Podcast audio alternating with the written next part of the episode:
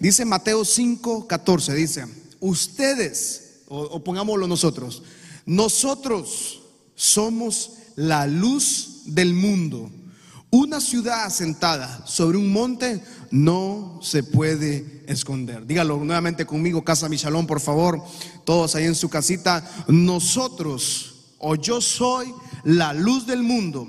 Una ciudad asentada sobre un monte no se puede esconder. Versículo 15 dice, ni se enciende una luz y se pone debajo de un almud, de una mesa, sino sobre el candelero y alumbra a todos los que están en una casa. Versículo 16 dice, así alumbre nuestra luz delante de los hombres, para que vean nuestras buenas obras y glorifiquen a nuestro Padre que está en los cielos. Entonces, usted, ¿cuál es la, cómo respondemos, cómo la iglesia, cómo el cristiano, cómo el líder, cómo el hombre, el Señor, la mujer del Señor responde a los desastres naturales? Bueno, es una oportunidad de brillar bajo la luz del Señor. Mateo nos está explicando, dice que, que, nosotros somos la luz del mundo.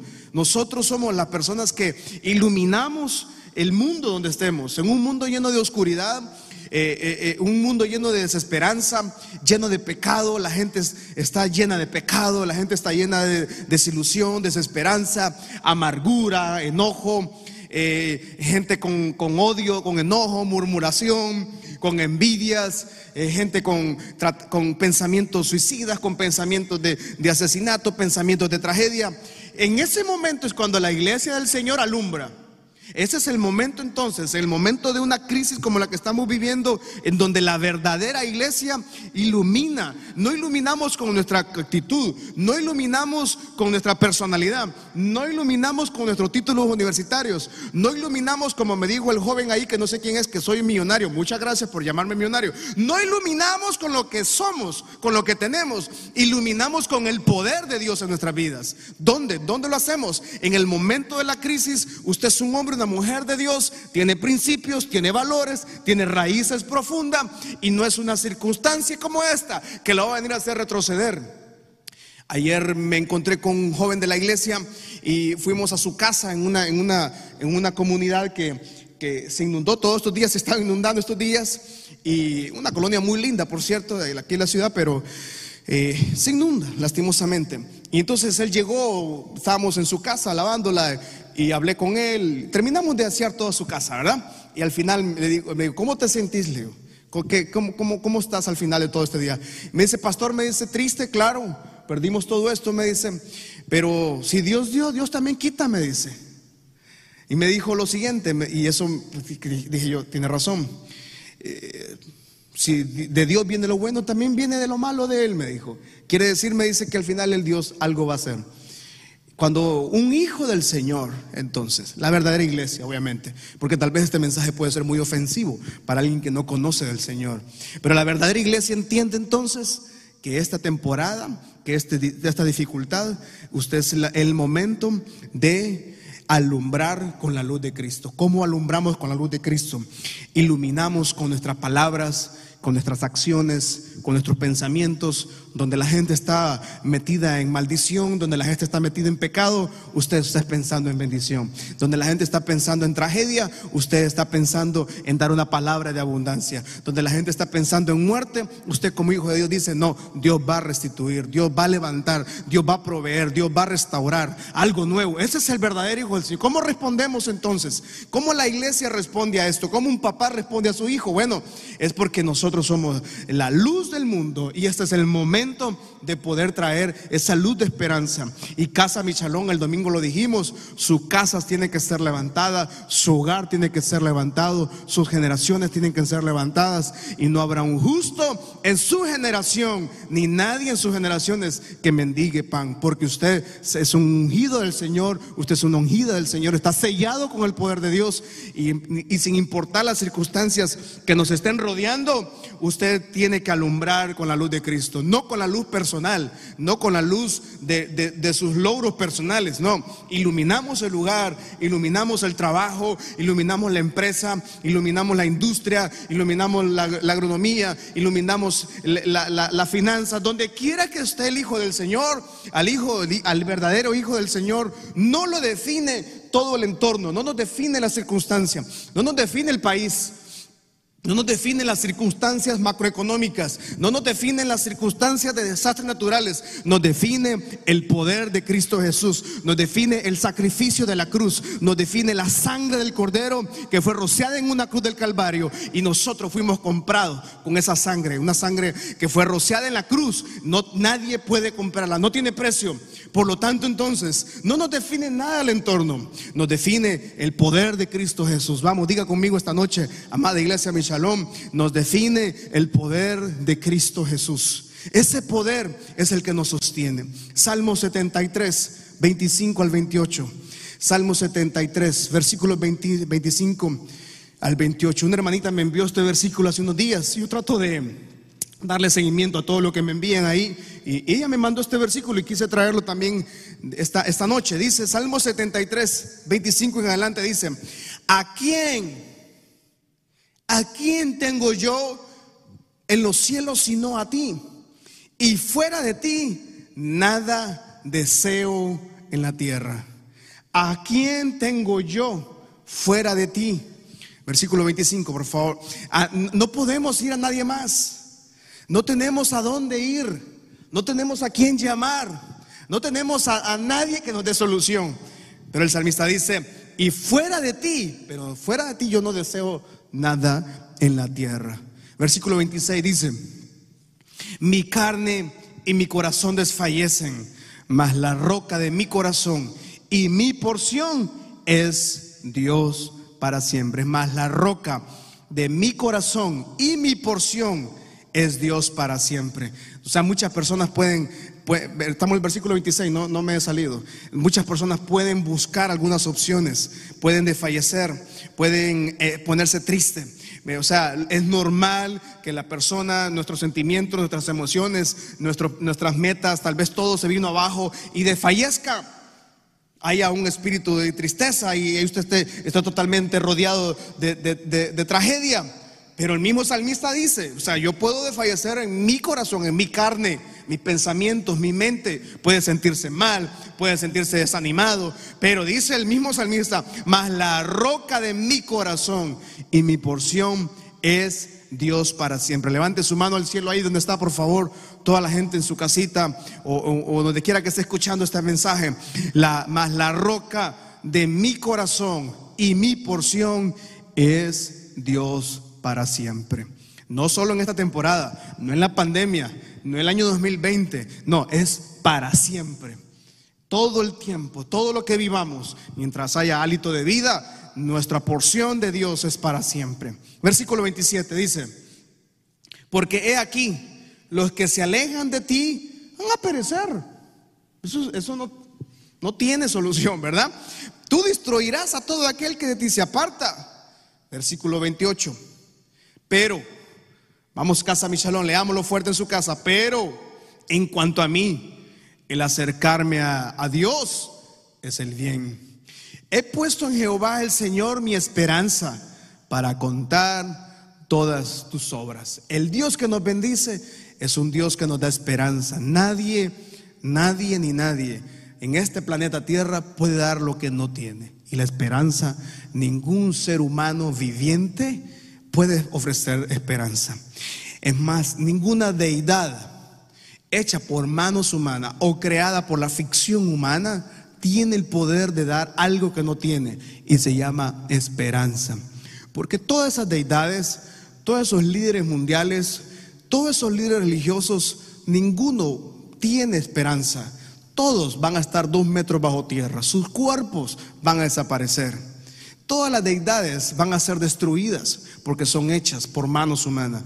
el único que tiene esperanza es Dios. ¿Por qué? Porque Dios mandó a su Hijo unigénito y ese Hijo unigénito murió en la cruz del Calvario, resucitó al tercer día, fue sentado a la diestra del Padre y eso nos hizo aceptos, nos hizo dar, dar un espacio a la reconciliación con el Padre Celestial.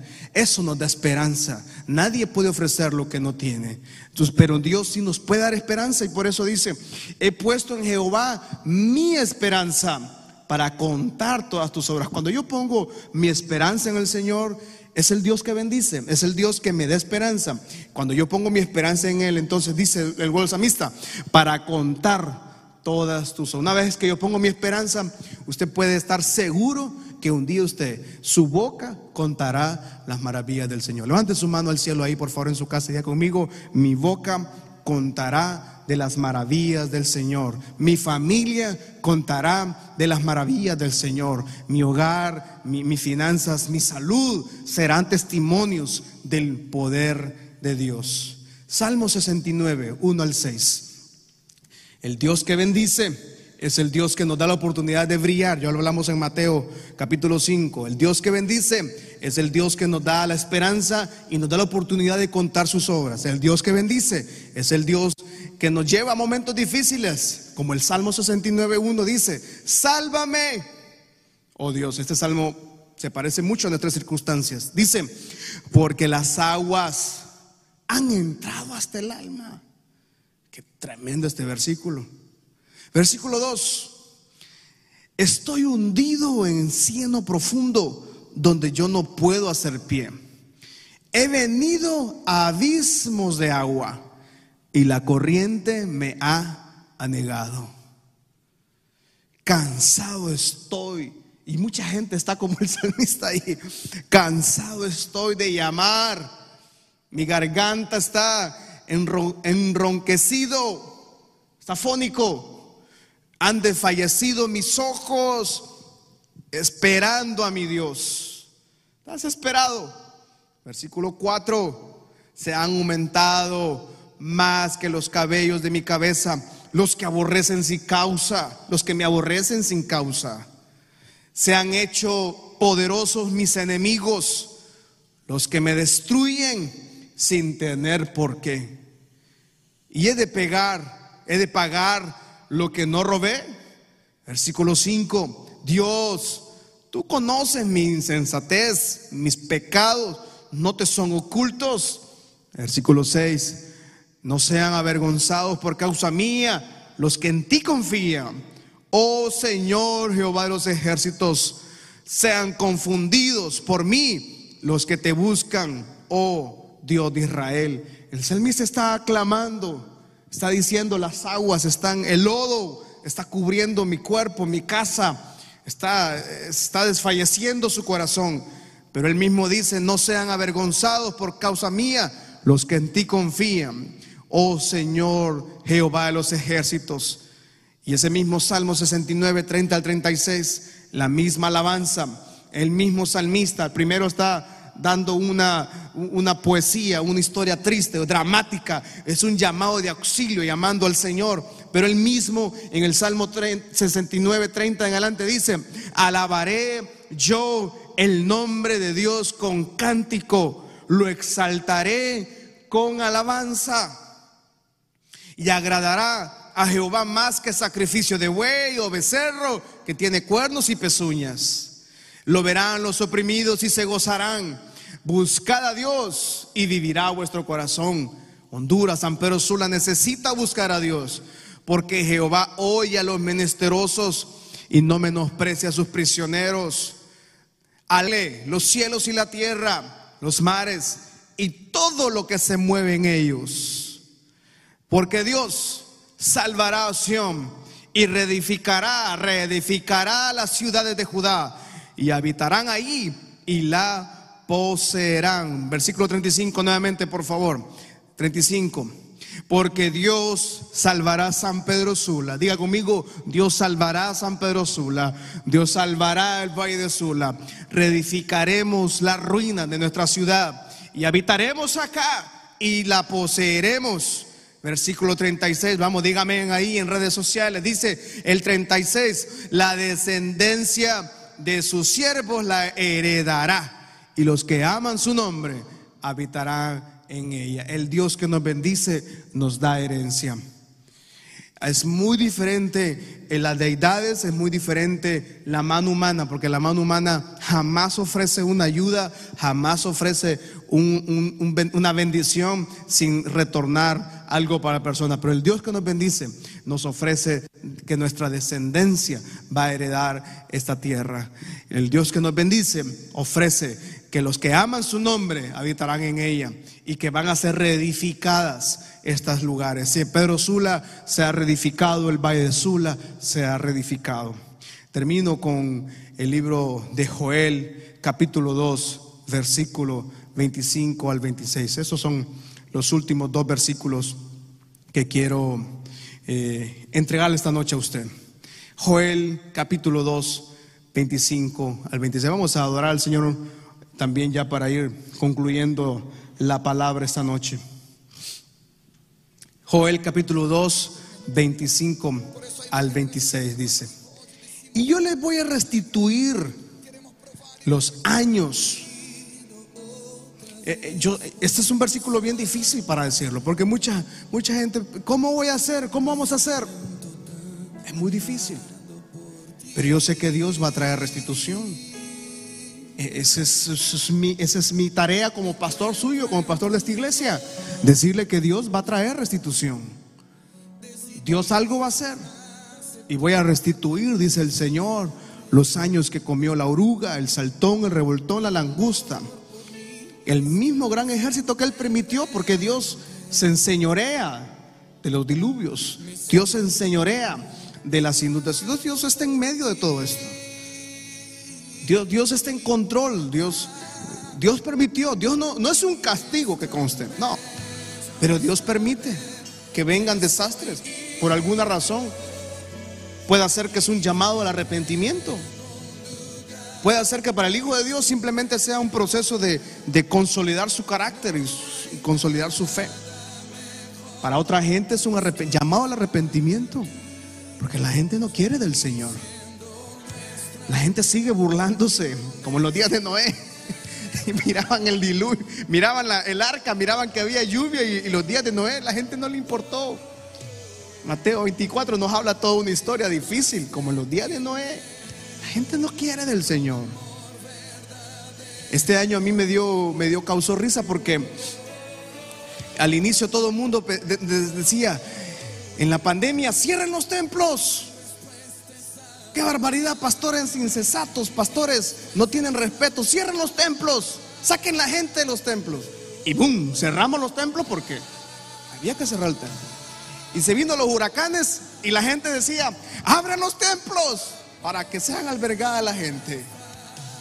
Y que los templos, esos templos grandotes, que son millonarios. Y ahora pasó la temporada del huracán, ahora cierran los templos. La gente no quiere. o sea, yo me imagino que la gente sería feliz que la gente, que las iglesias fracasáramos. Pero usted se va a quedar esperando que fracasemos. ¿Sabe por qué? Porque la iglesia no es un proyecto de un pastor. La iglesia es la casa del Señor. Y las puertas del infierno, dice la Biblia, no pueden prevalecer contra la iglesia. No solo somos nosotros, somos miles de iglesias en Honduras que han estado sirviendo fieles al Señor en plena pandemia en pleno huracanes, gente de iglesias que han sido afectadas, iglesias que se inundaron, cantidad de iglesias inundadas, que perdieron todo, siguen siendo fieles al Señor. Por eso es importante que entendamos esta noche que también esta circunstancia que estamos pasando es para arrepentimiento. Necesitamos arrepentirnos. Necesitamos entregar su vida al Señor. Yo entiendo que la, para mucha gente esto es esto es ridículo. Yo, he escuchado a mucha gente reírse de mi persona, reírse de las iglesias, de los evangélicos. Está bien, ríase. Pero todavía está tiempo de volver al Señor. Algunos tienen por tardanza la venida del Señor. Pero Dios es paciente con muchos y puede hacer que Dios le está dando oportunidad. Y mi oración y la oración de esta casa es que Dios nos dé la oportunidad de verlo a usted ver a sus familias rendidos a los pies de Cristo. Y aunque sea en el último minuto, usted logre pasar a la presencia de la eternidad del Señor. El Dios que nos bendice nos dice esta noche que nosotros debemos ser una iglesia, que seamos luz en medio de la tragedia, en medio de los desastres naturales, en medio de la muerte, en medio de la crisis, en medio de pandemia. La iglesia del Señor tiene que ser luz. El Dios que nos bendice es el Dios que nos enseña a tener fe en Él, a ser fuertes en Él, a tener fortaleza, a que nuestra porción sea Él. ¿A quién iremos? Más que iremos a Él. El Dios que nos bendice nos enseña que tenemos heredad, que vamos a reedificar esta ciudad. ¿Cómo la vamos a reedificar? No entendemos. ¿Cómo vamos a salir adelante? No entendemos, pero el Dios que nos bendice es el Dios que nos da la fuerza. Y el Dios que nos bendice nos dice también en Joel capítulo 2, versículo 25 adelante, que Él nos va a restituir. Todo lo que se perdió, Dios los va a restituir. Quiero que levante las manos al cielo ahí, por favor, y adoramos al Señor unos segundos, por favor.